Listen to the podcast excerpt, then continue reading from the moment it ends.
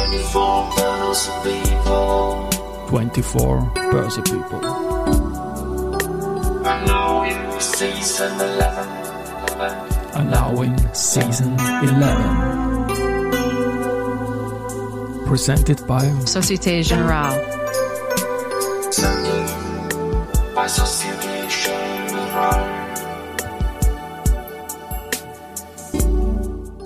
Ja, herzlich willkommen wieder zur Serie 24 Börse People. Und diese Season 11 der Werdegang und Personality Folgen ist presented by Société Générale. Mein Name ist Christian Drastil, ich bin der Host dieses Podcasts und mein 18. Gast in Season 11 ist Dominik Heuers. Börsianer aus Leidenschaft, von Herzen Unternehmer und vom Beruf Herausgeber und Chefredakteur des Finanzmediums Börsianer und das bis vor kurzem. Lieber Dominik, Servus und herzlich willkommen bei mir im Studio. Ja, hallo Christian, es freut mich hier zu sein, so am Ende meiner Farewell-Tour. Die Farewell-Tour, die, war jetzt zwei Monate, oder? Also du bist mit Jahreswechsel, hast du den Börsianer, den du gegründet, verantwortet und groß gemacht hast, verlassen. Und jetzt warst zwei Monate unterwegs in der Welt, oder?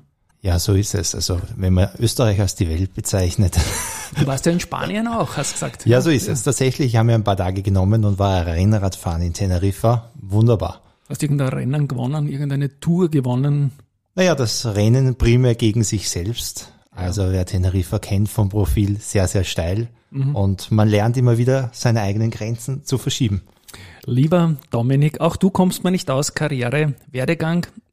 Ich glaube mal, ich kenne dich seit frühen Wurzeln am Kapitalmarkt, seit den Nullerjahren, aber da gab's was davor. Wie ist denn bei dir losgegangen? Wie bist du eingestiegen in den Markt? Ja, tatsächlich, wenn ich mich an unsere Unternehmenspräsentation erinnere, da gibt es einen Satz äh, vom Panzer bis zur Oper. Okay. Und das waren tatsächlich die Wurzeln beim Bundesheer. Wir haben damals gemeinsam, äh, Michael Berl und ich, ähm, ja, Zeit gehabt, beim Bundesheer natürlich. Und da sind so die ersten Ideen und Gedanken entstanden. Wir haben danach, äh, kurze Zeit später, damals noch aus der .com-Zeit das Finanzportal uptotrade.com gegründet. Und in den ist dann später der Börsianer aufgegangen. Ja. Hilf uns kurz bitte in der Zeitschiene. Wann war der Panzer, wann war Up to Trade circa? Ja, also da bin ich wirklich, glaube ich, ganz schlecht, aber 2008, 2009 nach Lehman Brothers Okay. äh, waren wir einfach inspiriert. Ähm, irgendwie hat sich die Welt auf den Kopf gestellt und alles stand vor der Veränderung. Und das ist so eine Parallele, glaube ich, aus der Finanzbranche bis heute und von, von Medien. Und damals haben wir es gesagt, jetzt wollen wir es wissen gegen den Trend. Das kann man gegen den Trend, nicht von der Verlagsgruppe News, aber gegen den Trend, den der Markt hergegeben hat. Ich habe mich ja wie immer kurzfristig vorbereitet. Du Gauner bist zu früh gekommen, deswegen haben wir das live gemeinsam gemacht und ich habe mich gefreut, als ich Up to Trade gelesen hatte. Der Kann frühe Vogel fängt den Wurm, oder? Der Early Bird, genau. Alles gut. Ähm, ja, was waren dann die ersten Steps und Up to Trade, was war denn das damals für ein journalistisches Angebot, was der Michi Berl und du da hochgezogen habt? Naja, damals war das vor allem ein, ein, ein Serviceportal ergänzt um eine Finanzcommunity. Ähm, und das journalistische Gehen haben wir dann mit der Zeit eigentlich für, für uns entdeckt, neben den Service-Dienstleistungen. Ich glaube, wir haben im ersten Jahr knapp 100 Interviews mit Vorstandschefs äh, geführt. Und das hat uns eigentlich inspiriert und das haben wir dann sukzessive professionalisiert und letztlich weiterentwickelt, bis am Ende der Börsianer mit knapp 300.000 Leser eigentlich zu einem führenden Finanzmedium geworden ist und zuletzt dann auch in der Schweiz und in Deutschland publiziert worden ist. Ja, da haben wir immer wieder auch gebettelt, unter Anführungszeichen, im Freundschaftlichen, wer ist jetzt, jeder behauptet von sich, er ist der Führende oder sie ist die Führende. Und da gibt's immer so Detailaspekte, wo ich glaube, dass sich der österreichische Markt relativ gut aufgeteilt hat zwischen Print, Online, Podcast und so weiter. Wir sind eh viel zu wenige gewesen und unsere Stimmen sind viel zu leise gewesen, obwohl wir für sich gesprochen laut waren. Also da bin ich d'accord. Wettbewerb le- belebt das Geschäft und ich hätte mir durchaus mehr Wettbewerb gewünscht. Das wäre, wenn ich nach Deutschland blicke, bist du wahnsinnig. Ja, da gibt's solche Leute wie, wie uns, gibt's da 20, 30. In Österreich, okay. Eine Handvoll. Lieber Dominik, Wie ist es dann von Up-to-Trade zum Börsianer gekommen? Du hast dann schon vom Börsianer gesprochen, aber wie war diese Metamorphose? Ist die fließend gegangen oder war das irgendwie ein Bank, wo es gesagt hat, jetzt ist das mit Print gekommen eigentlich? Ich weiß gar nicht mehr genau. Naja, es gab ja dann in dieser Phase ein, ein großes Mediensterben. Du kannst dich selbst erinnern, in Österreich hat das Wirtschaftsblatt dicht gemacht, in Deutschland hat die FT, die Financial Times, ähm, sich zurückgezogen, ja. Und das war eigentlich für uns der Start, auch wieder mal antizyklisch, ähm, in das Printgeschäft zu investieren. Damals hat man uns, glaube ich, für verrückt erklärt. Aber wie man jetzt mit der Brille des Weisen, wenn man zurückblinkt, war das vielleicht doch gar nicht so dumm. Ähm, ich glaube, dass es vor allem in Österreich Print nach wie vor ein wichtiges Trägermedium ist. Glaube ich auch. Ich habe damals beim Wirtschaftsblatt angeklopft, ob man da nicht was haben könnte. Habe es nicht gekriegt, dafür habe ich jetzt die Sportwoche. Bin ich auch glücklich. War es ein gutes Geschäft? Du, aus, ich bin ganz begeistert. Also von der Hebelwirkung her, und wir sind ja beide Optionen, Freunde, äh, glaube ich, gibt es nichts Besseres als die Sportwoche. Ähm, ich knall da noch zwei Begriffe aus dieser Zeit auch hin, irgendwie als die Gründungsphase war. Messerscharf. Was war denn das? Finde ja, ich bei dir eingetragen auf LinkedIn. Ja, tatsächlich. Also wir haben relativ viel Business am Anfang ähm, bekommen, was vielleicht mit dem klassischen Verlagsgeschäft nichts zu tun hatte. Und wir haben das dann abgespalten in einem Spin-off, in eine eigene Agentur für digitale Finanzkommunikation und wir hatten eigentlich, wenn ich da jetzt zurückblicke, danke für die Erinnerung, echt wirklich grandiose Kunden. Ich kann mich erinnern, eine Raiffeisen, eine AT&S, eine Agrana, eine Hypo Niederösterreich, ja. Aber das war letztlich einfach mit dem Verlagsgeschäft im klassischen Sinne nicht mehr vereinbar. Und deswegen kam es damals zu diesem Spin-off. Mhm. Messerschaft kam vom Wort äh, Messerschaft kommuniziert, was damals immer so unser Leitslogan war. Okay, Na, spannend, spannend. Habe ich irgendwie vergessen gehabt. Nicht vergessen habe ich Wayne Media. Das ist quasi eine Firma, die du auch mit dem Michael Berl gemacht hast, quasi so ein Holding irgendwie, ne? Christian, da kommen wir jetzt zum Generationentest. Ja. Wayne steht für was? Im Vorgespräch habe ich schon gesagt, spontan Batman. Ja, Bruce Wayne. Hast du natürlich recht. Also okay. meistens sagt die jüngere Generation Bruce Wayne von Batman ja. und die ältere ist ja beim Western-Helden John Wayne. So alt bin ich natürlich auch nicht. Ja genau, aber Wayne's World hast du noch eingebracht mit dem... Eine dritte Option, eins, zwei oder drei. Mit Mini-Me natürlich einer der genialsten überhaupt. Ja, Wayne Media. Auch vielleicht ein paar Worte noch dazu das war quasi die Eigentümerin vom Börsian, oder? So ist es. Das ja. war eigentlich, wie du sagst, ob man das jetzt Holding nennt, das war der Verlag dahinter, ja. wenngleich unser Ökosystem wir immer um die Marke Börsianer gebildet haben. Ja, Detto hier mit Börse Social Network war nie eine eigene Firma, sondern immer in der Gesellschaft, die ich mit dem Josef Kladek halte. Bevor wir dann zu aktuelleren Themen kommen, noch was aus der zweiten Hälfte der Zehnerjahre. Der IVA und der Dominik, da gab es ja auch eine große Geschichte. Ja, wir haben uns tatsächlich damals bemüht, zwei Jahre lang das etwas breiter aufzustellen. Eine Art Stiftung für den Kapitalmarkt und Infrastruktur in Österreich ähm, zu gründen, wo es auch ein gutes Funding gab, was sehr gut gelungen ist. Ich habe damals auch ein neues Vorstandsteam aufgestellt und bin dann eigentlich aus ähm, Governance-Gründen dort dann einfach, habe wieder den Stecker gezogen. Ähm, ja, im Nachhinein würde ich sagen, ist da ein Kelch an mir und uns vorbeigegangen. Ich glaube, es wäre ein unheimlicher Aufwand einfach gewesen. Ähm, nichtsdestotrotz glaube ich, Anlegerschutz heute auch noch eins der wichtigsten Themen und das ist ja auch von einem Medium gar nicht so weit weg. Ich würde sagen, Hygienefaktor, Watchdog sind Dinge, die auch für Medium gelten. Da hat sich meiner Meinung nach aber der Börsenkurier eh recht brav positioniert, auch mit dem Florian Beckermann, der ja durchaus einen auffälligen Job auch macht. Also wie gesagt, ich sehe in der Vielfalt immer eine Stärke und wie du selbst gesagt hast, wir sind eigentlich zu wenige. Und wenn ja. wir mehr wären, wäre das eigentlich ganz toll. Da gibt's eine kleine Anekdote. Der Marc Düngler ist in Deutschland der Player in, in, der, in der Privatanleger äh, Schutzsicht. Und da gab es jetzt äh, im Deutschen Bundestag vor zwei Tagen eine Diskussion, wie man den Privatanleger näher an den Markt führen kann. Waren unglaublich mhm. viele Verbraucherschützer dabei, aber kein Privatanleger und auch kein Privatanlegervertreter. Das ist wie bei der Finanzbildungsstrategie ja, in Österreich. Da möchte ich vielleicht kurz einbringen, wenn wir über dieses Thema sprechen, wenn du mir so die Rutsche legst. Ich möchte schon ganz kurz über Bürokratie und Regulierung sprechen, die ja immer unter dem Motto des Anlegerschutzes ähm, auf den Weg gebracht wird. Aber wenn wir mal gemeinsam ein bisschen nachdenken, ähm, glaube ich, nimmt sehr, sehr viel Vielfalt vom Markt. Vielfalt bei den Produkten, Vielfalt bei den Anbietern, teilweise auch Mündigkeit. Also ich glaube, es ist auf gut gemeint, ähm, schlecht umgesetzt. Bin ich absolut bei dir und ich unterstelle auch hier und da ein nicht so ganz hehres Motiv, wenn es darum geht, Regulierung ist gleich nicht Verbesserung, sondern mhm. Zerstörung von innen, wie man es gehört hat. Auch von einem Vorstand, der gemeint hat, wenn jetzt von der EU irgendwas kommt, eine Direktive, dann ist längst nicht mehr die Frage, äh, was bringt uns das, sondern was kostet uns, mhm. wie groß ist der Schaden. Es hebt natürlich auch die Eintrittsbarriere und damit auch wieder weniger Markt, weniger Konkurrenz und äh, letztlich auch in diesem Sinne für den Anleger wird dann auch wieder alles teurer. Ja, Payment for Order Flow könnte man, glaube ich, eine Stunde sprechen. Ein unendliches Thema, aber ich glaube, man muss schon sagen, Regulierung hat auch seine Berechtigung. Also eine gewisse Vergleichbarkeit zu haben, das ist durchaus zu begrüßen. Aber am Ende des Tages darf es die Unternehmen nicht papiereln, wie man, glaube ich, auf Wienerisch sagen wird. Richtig. Jetzt habe ich Payment for Order Flow genannt. Order Flow, damit sind wir beim Traden. Ich darf dich das fragen, haben wir im Vorgespräch durchdiskutiert. Du bist selbst auch Real Money Investor und das mit Freude. Auch da ein paar Worte dazu. Ja, tatsächlich, weil du nach der Historie gefragt hast. Das war mit 14 Jahren, wurde ich so wachgeküsst von der Wiener Börse oder überhaupt von der Börse im Allgemeinen. Und ich kann mich noch erinnern, weil, weil du mich gefragt hast, was war dein erstes Trade, Dominik? Ja. Es war tatsächlich ein Zertifikat auf WTI, also Rohöl, damals noch von ABN Amro, das ist mir im Kopf geblieben. Ist doch schön, oder? Ja, auf jeden Fall. Und äh, der Kapitalmarkt ist ja auch, wie Christoph Boschan immer sagt, kein Sprint, sondern ein Marathon. Und so war das letztlich auch für uns das Startkapital für die Verlagsgründung.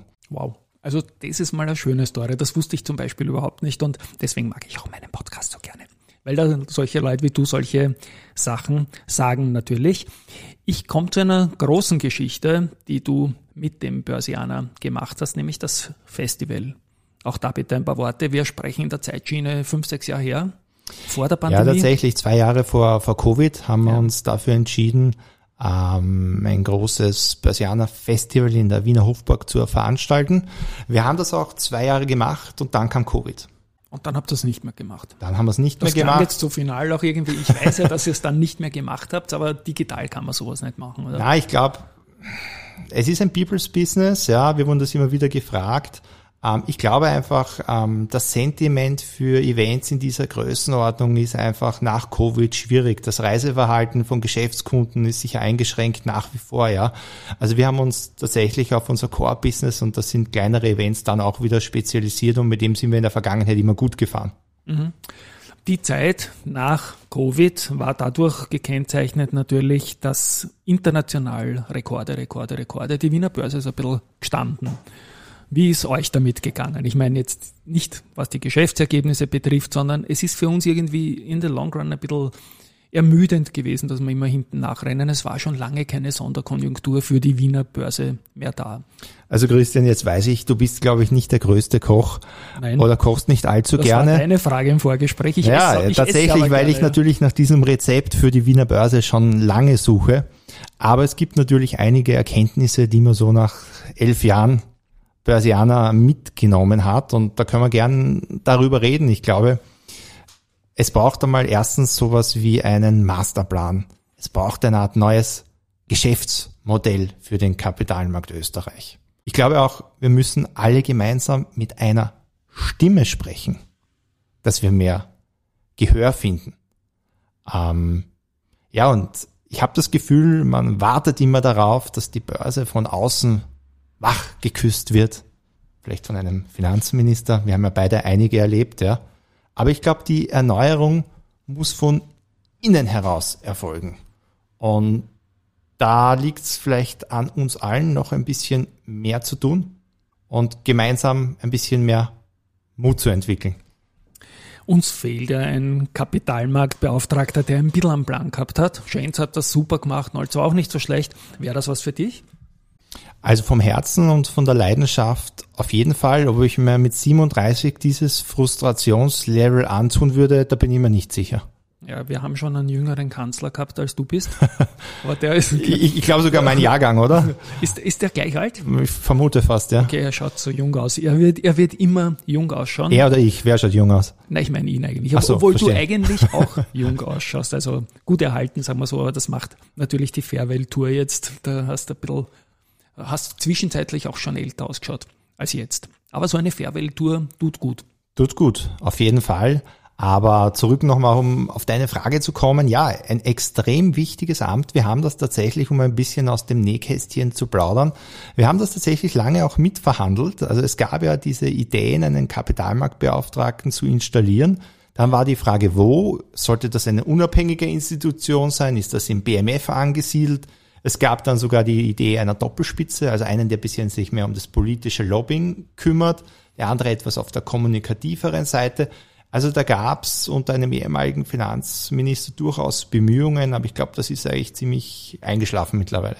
Ja, ich glaube, es ist einfach politisch nicht gewollt und man ist mit Neuwahlen ähm, beschäftigt, permanent. Von innen heraus Neues machen, das wäre wichtig. Also da vielleicht Stichworte dazu, wo man da ansetzen sollte. Ganz innen ist ja die Wiener Börse. Ja, wer sich zum Beispiel die Wiener Börse etwas genauer ansieht, vor allem die Eigentümerstruktur, könnte da vielleicht schon einen Quell der Problematik feststellen. Ja. Ähm, die Wiener Börse hat ja eine Vielzahl von Eigentümern. Auf der einen ja. Seite Banken, auf der anderen Seite Emittenten, also börsennotierte Unternehmen. Ob die Stärke der Banken da so gut ist für die Wiener Börse, das möchte ich einfach mal als Frage dahingestellt wissen. Und der zweite Punkt ist auch die Frage, wie man die Wiener Börse betrachtet. Bin gespannt, wie du das siehst. Da gibt es die einen, die die Wiener Börse als IT-Unternehmen sehen, mit hohen Margen, starken Gewinnen. Und dann gibt es die anderen, die sagen, ich sehe eine Wiener Börse eher unter einem volkswirtschaftlichen Nutzen. Mhm. Weiß nicht, wie du das siehst. Ich finde, der volkswirtschaftliche Nutzen wird viel zu wenig gespielt, die Margen viel zu groß. Die Internationalisierung ist sichtbar und sicherlich eine Erfolgsstory für einen kleinen Markt. Aber wir haben mittlerweile ein so extremes inneres Schrumpfen vom Markt und die österreichische Kapitalmarktkultur ähm, ja, endet vielleicht spätestens mit deinem Jahrgang, sage ich mal in meinem Jahrgang, wenn du auf die Gewinnmesse gehst, die werden im Schnitt jedes Jahr ein Jahr älter, die Besucher, mhm. Bis sie irgendwann einmal nicht mehr da sind. Und von unten kommt gar nichts. Also die jungen Leute, die kaufen Kryptos, die kaufen Teslas, das ist gut und, und fair enough, kaufen ETFs, wo Österreich nicht drin ist. Also insofern glaube ich auch da im Sinne der Wertschöpfung der Volkswirtschaft und auch der Kultur. Aber gehört, gehört da was gemacht? Ich glaube, ich glaube, dass die Menschen da vielleicht der Politik durchaus voraus sind. Also wie du das jetzt richtig gesagt hast, es gibt unheimlich viele junge Menschen, die sich mit dem Thema Veranlagung beschäftigen. Aber halt nicht österreichische Aktien. Ne? Vielleicht nicht Österreich, vielleicht nicht so wie wir, aber ich glaube, die Basis wäre da. Die Frage ist, wie können wir das jetzt zusammenführen? Kann oder soll man das auch incentivieren? Käst war immer so ein Thema, Kästfreiheit.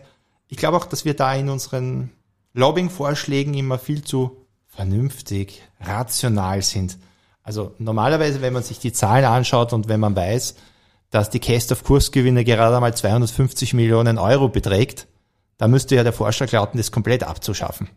Dieser Vorschlag, in einem Jahr können wir eh schon quasi leben. Wir haben ja die, die Umkehrwidmung auch, dass du, wenn du mehr Aktionärinnen und Aktionäre hast, dann kriegst du viel mehr Käste auf die Dividenden auch und das würde das überkompensieren als Effekt für einen Finanzminister. Auf jeden Fall, da reden wir von Milliardensummen. Ne? Von Milliarden und das wäre in der Sekunde wäre das ein Geschäft, noch dazu in einem Land wie Österreich, das ein sensationeller Dividendenzahler ist über die günstigen Kurse und die höheren Ausschüttungen. Da ist man natürlich als, als Unternehmer ist man es gewohnt, einfach zu machen und zu tun.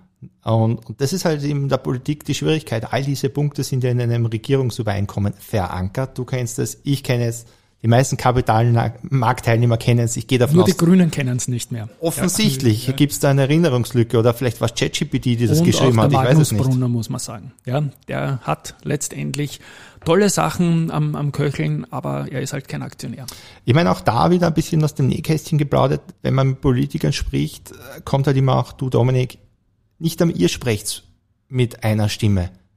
Was wollt's von uns? Und das ist natürlich schon ein bisschen eine Problematik, dass so jeder sein eigenes Süppchen bei uns kocht. Also verschiedensten Branchen, Banken, Versicherungen, Pensionskassen, Asset Manager. Mein Wunsch wäre hier ein bisschen mit einer Stimme gemeinsam aufzutreten. Das wird nicht so leicht sein, weil die Interessen natürlich durchaus verschieden sind. Ne? Eine Bank wird sich andere Produkte wünschen, als wir uns das wünschen, höchstwahrscheinlich. Aber die Frage an dich, was haben wir am Finanzplatz in den letzten zehn Jahren, zehn, 15 Jahren in der Politik erreicht? Was ist einfacher geworden, Christian? Nichts. Also es viel ist, viel ist komplexer geworden in der Ära Feimann, 15 Jahre her, Mhm. ist das Wort Spekulant eigentlich das Wort für die Leute, die wir beide sind, gekommen. Das gab es früher nicht, auch Mhm. nicht unter roten Kanzlern. Latziner war Finanzminister des Jahres, hat vereinfacht, hat Bürokratie abgeschafft und ja, seit Feimann ist einfach nichts mehr weitergegangen.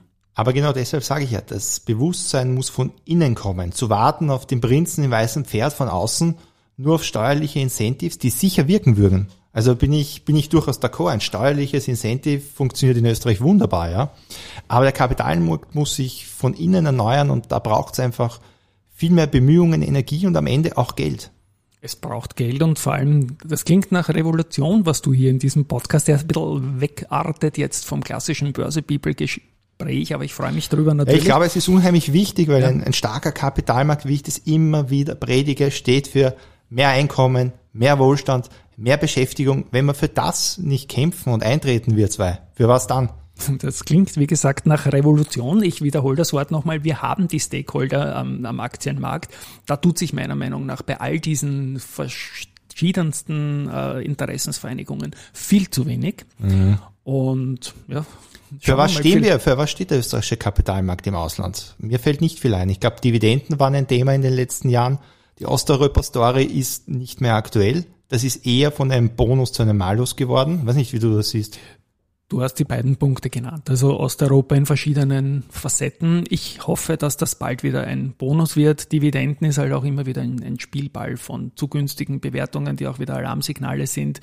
Stichwort äh, Liquidität und so weiter in den zugrunde liegenden Underlyings. Und dann steht Österreich natürlich auch letztendlich für immer noch viele Skandale, also österreichische Topmanager oder Topmanager aus Österreich. Und auch wenn sie bei einem ehemaligen DAX-Unternehmen wie Wirecard arbeiten, haben einiges zerstört. Vielleicht auch eine sehr, sehr lange Aufarbeitung dieser Prozesse. Das Ja. war sehr, sicher auch störend, ja. Aber ja, du sagst schon natürlich, natürlich einig, einiges äh, Richtiges. Und die Frage ist, wie man im Ausland wahrgenommen werden will. Und da ist das Feedback nicht immer so gut, wie man glaubt. Definitiv. Und wenn man auch nur ins Inland schaut, also ich liebe das Podcasten ja auch so, weil du die Zahlen so genau kennst. Ich bin stolz auf unseren Podcast, wir haben eine tolle Reichweite da gekriegt und was den täglichen Markt betrifft. Aber ich glaube, es gibt kein anderes Land der Welt, wo ein Podcast wie der vom geschätzten Kollegen Michi Nick Basch, ja, wo es die Dunkelkammer, wo du Skandale aufarbeitest, äh, vielleicht noch einmal fünfmal mehr Zugriffe hat pro Folge. In Deutschland hast zehn solche Podcasts wie meine vorne und in Österreich sind die Skandale, Aber- weil es sie gibt, die Skandale. Christian, an dieser Stelle auch herzlichen Dank. Es braucht so positiv Verrückte, auch für dich, positiv Ich fange immer nur noch, zum, nur noch zum Suren an irgendwie, ja, zum Herum, Herumeiern, ja, so dass, ja. Nein, es braucht schon einen positiven Zugang und Energien und, und ich glaube auch einen konstruktiven Zugang, ja. Natürlich ist es zermürbend, wenn man immer wieder sich einbringt und einbringt und einbringt, ja, und es nur langsam vorangeht, ja. Nichtsdestotrotz, das Anliegen ist so wichtig und wir müssen da alle dranbleiben. Genau. Und deswegen bist du beim Börsianer ausgestiegen und hast gesagt, dass du vielleicht auch in eine andere Branche gehst, oder? Ich meine, jetzt muss ich die Frage so stellen. Du hast jetzt zwei Monate nachgedacht, du wirkst energiegeladen, was das Thema Börse betrifft, sitzt jetzt hier. Wir senden die Folge am 28.02. Nehmen die eine Woche vorher auf. Ähm, Also dein Stimmungsbild wird sich, glaube ich, nicht verändern in der nächsten Woche. Wie geht's mit dir weiter ab 1.3.? Ja, vielleicht einmal, weil ich das natürlich sehr oft gefragt worden bin, nicht nur von dir, sondern auch von vielen, vielen Branchenpeople. Was waren, Dominik, die Beweggründe und auch dann, was machst du denn jetzt wirklich? Also ich bin ja nicht neugierig, aber die Beweggründe... Naja, es ist unser Berufsbild, Christian, oder? Ein bisschen Neugier schadet Du, wenn nicht. ich neugierig war, würden mich die Kunden und die Gäste tagelang vollquatschen und die Zeit habe ich nicht dafür. Deswegen bin ich sicherheitshalber nicht neugierig und war es auch mein ganzes Leben nicht. Naja, ich habe in meiner, in meiner Abschiedsbotschaft ja gesagt immer, die beste Aktie liegt noch vor mir. Mhm. Jetzt weißt du, jetzt habe ich mit 14 begonnen zu investieren. Ich bin also ein Optimist und blicke tendenziell nach vorne. Du kaufst den Unternehmern die Wiener Börseaktie ab. Jetzt weiß Ist, das wäre das wär aber eine gute Idee. Das wäre ein Geschäftsmodell. Wär ein Bei der Geschäftsmodell. Marge der Wiener Börse. Du hast im Vorgespräch erzählt und ich habe es auch schon von Seiten gehört, dass einige Vorstände gar nicht wissen, dass sie eine Beteiligung an der Wiener Börse Arg, oder? haben. So arg, oder? Tatsächlich, aber viele wissen das nicht, dass viele Unternehmen so mit 0,4 Prozent, 0,6 Prozent an der Wiener Börse tatsächlich auch beteiligt sind. Ja, ja genau. Auch das ist ein, ich weiß nicht, ob das ein Novum ist, aber es ist selten, glaube ich, in Europa. Ich wüsste jetzt keine zweite Börse, wo es so eine zersplitterte ähm, Struktur gibt, wo vor allem Banken, börsennotierte Unternehmen selbst Ja. Eigentümer sind, weil sonst sind ja die meisten, glaube ich, börsennotiert, oder? Ich habe es jetzt nicht im Kopf, bilde mir aber ein, das mal gehört zu haben, dass das einzigartig sei und verändert hat es sich auch nicht und ich glaube, nachgemacht wird es uns sicherlich auch keiner haben in den letzten Jahren. Was waren jetzt wirklich die Beweggründe, warum bist du rausgegangen?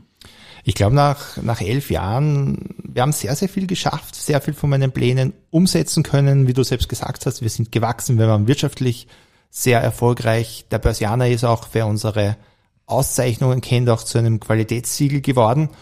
Und ich glaube einfach, nach elf Jahren braucht es dann auch mal einfach auch wieder mal neue Impulse und auch, auch selbst etwas, etwas Neues. Wie gesagt, als Unternehmer möchte man ja immer gestalten.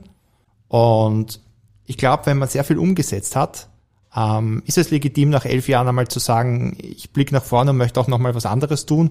Und der Börsianer ist wirtschaftlich stark, steht auf einem sehr, sehr guten Fundament, was ja, wie du auch weißt, in der Medienbranche nicht selbstverständlich ist. Ja, Das Ganze wie wir ohne Förderungen. Ne? Keinen Tatsächlich, Euro. wir haben das ist mal tatsächlich- wichtig, das zu sagen. Ja, das, ja also Wer, wer das nicht weiß, das österreichische Mediensystem ist sehr stark auf Regierungsinseraten und Förderungen aufgebaut. Um für den Börsianer zu sprechen, wir haben keinen Euro Förderung jemals bezogen. Same hier. Deswegen bin ich natürlich auch Ich bin immer ein seit Freund. 35 Jahren im Markt, never ever ein Schau. Euro Förderung. Das müssen wir gar nicht weiter kommentieren, oder? Nein, das steht so da und das ist natürlich eine ganz andere Geschichte. Und dann sieht man solche Pandemiepakete für Medien, die Rekordergebnisse gebracht haben mit Mhm. Kurzarbeit ein bisschen anders. Ne? Aber fair enough. Als Börsianer ist man ja immer ein Freund der freien Marktwirtschaft und ich sage immer, das ist das stärkste Batteriesystem der Welt. Und vielleicht ist man vielleicht dadurch auch, auch wenn ich auf dich schaue, etwas innovativer, als das die anderen sind. Innovativ vielleicht und kindisch und resilient auf jeden Fall, ne? weil das zeigt sich über die Jahre schon. Also ich glaube, wie du sagst, Geschäftsmodelle, die sich am freien Markt entwickeln, haben vielleicht eine andere Stärke und Dynamik. Ja? Definitiv. Gut. Klingt jetzt nicht ganz so, als wärst du im Kopf weg vom Thema Börse, sondern wieder mehr zurück nach deinem Farewell. Das heißt, ich habe das Wort Farewell-Tour aufgeschrieben. ja, tatsächlich, die endet jetzt. Ja, Also wie du sagst, ich war noch nicht so weg im Kopf. Ich habe mich noch mit einigen wichtigen Kapitalmarktteilnehmern getroffen. Das war mir auch wichtig, noch einmal persönlich vorbeizuschauen. Du weißt ja, das ist ein People's Business. Genau. In Und Österreich in Wien kennt man sich. Genau, Ja. ja. Ich habe aber auch jetzt wieder einige, einige Dutzende Unternehmen besucht in den Bundesländern. Und ich muss schon sagen, ich bin schon extrem stolz, wie resilient diese Unternehmen sind. Also Ja. wir haben über Regulierung gesprochen, über Bürokratie gesprochen. Es gibt eine Vielzahl von Krisen in den letzten Jahren. Ukraine-Krise, Energiekrise. Ja, und wie toll diese Unternehmen performen, das muss man auch wirklich einmal herausarbeiten. Und das ist keine Selbstverständlichkeit, ja. Jetzt habe ich leider keinen Applaus-Jingle da auf meinem Achterfeld, den habe ich auf der anderen Bank, sonst hätte ich den jetzt gespielt. Also Yay. voll d'accord mit dir. Yay. Ja, voll d'accord. Gut, was kann ich dich noch fragen? Sag mal du, was ich dich noch fragen kann. Du, das ist ein Gespräch, wo auch sehr viele Fragen Na, du hast gesagt. Dominik, wie geht's weiter? Das habe ich dir noch nicht Ja, beantwortet. dann sag's endlich. Na, ich weiß es nicht. Das Du ist es genau, tatsächlich. das ich habe mir noch keinen Kopf gemacht. Also die, wir nehmen jetzt auf, an welchen Tag nehmen wir auf? Es ist, glaube ich, heute der 23. und du hast ja noch sieben Tage Zeit. Ne? Dann, dann ist der 29. oder wenn ich am 1. März, werden wir von dir noch nichts hören, glaube ich. Aber du wirst auf jeden Fall präsent bleiben. So viel, glaube ich, kann man sagen, oder?